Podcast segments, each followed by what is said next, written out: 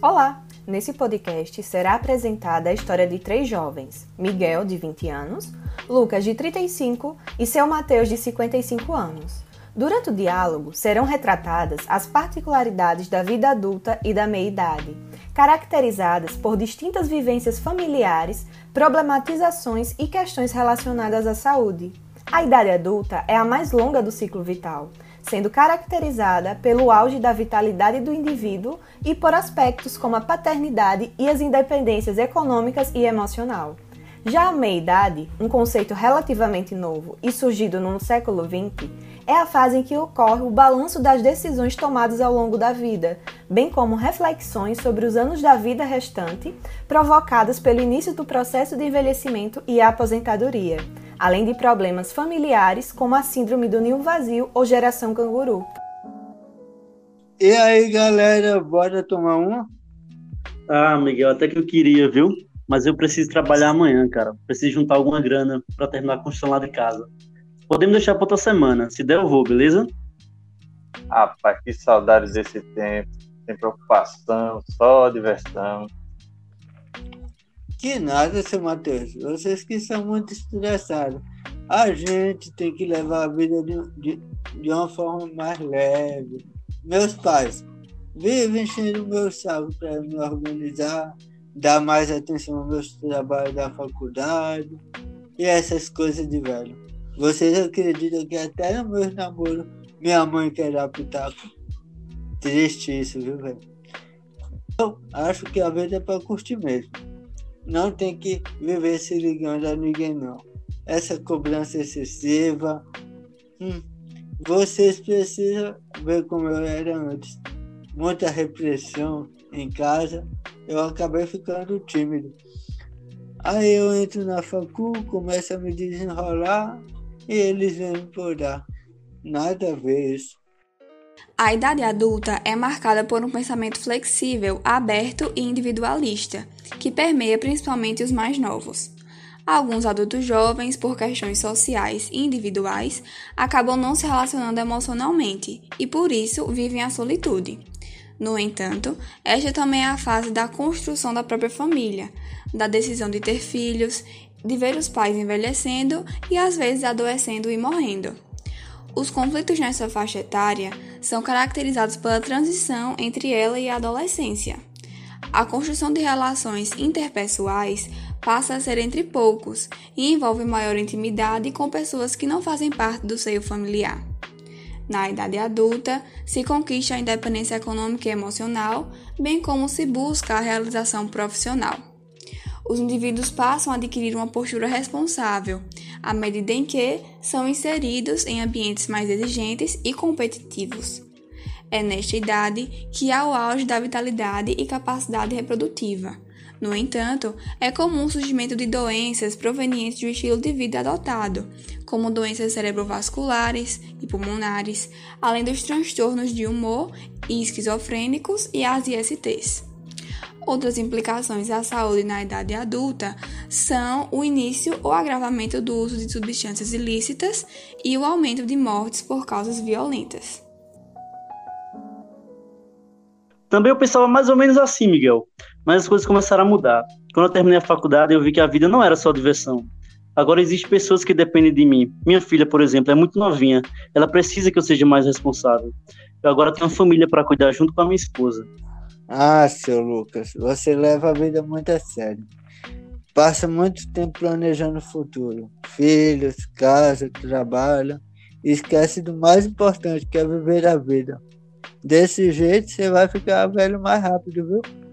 Ah, rapaz, mas tem que ser assim. Eu ainda quero realizar alguns sonhos, viajar com minha família, ter minha estabilidade financeira, terminar minha pós, por exemplo. E eu percebo que hoje eu estou numa fase muito conturbada também, porque eu tenho que cuidar de minha família e ao mesmo tempo sinto que meus pais irão precisar de mim. Eles estão ficando um pouquinho mais velhos. Logo, logo chegará na fase igual do seu Matheus. Agora deu a boba, tá me chamando de velha?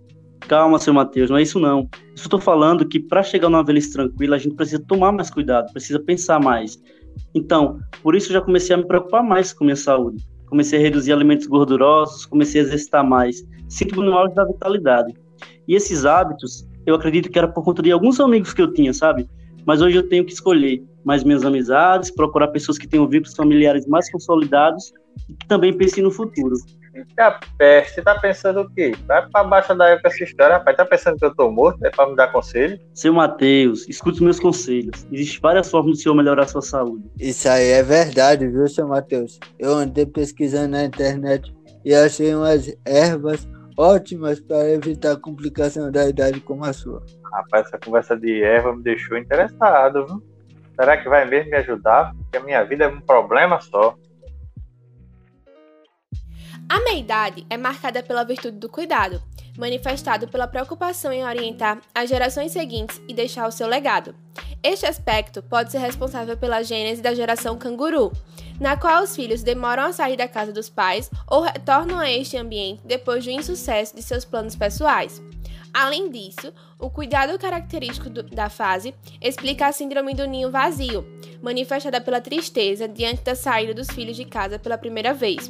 Ainda ocorre a crise da meia-idade ou segunda adolescência, caracterizada pela reavaliação de diversos aspectos da vida, como a revisão de suas conquistas e construções até então.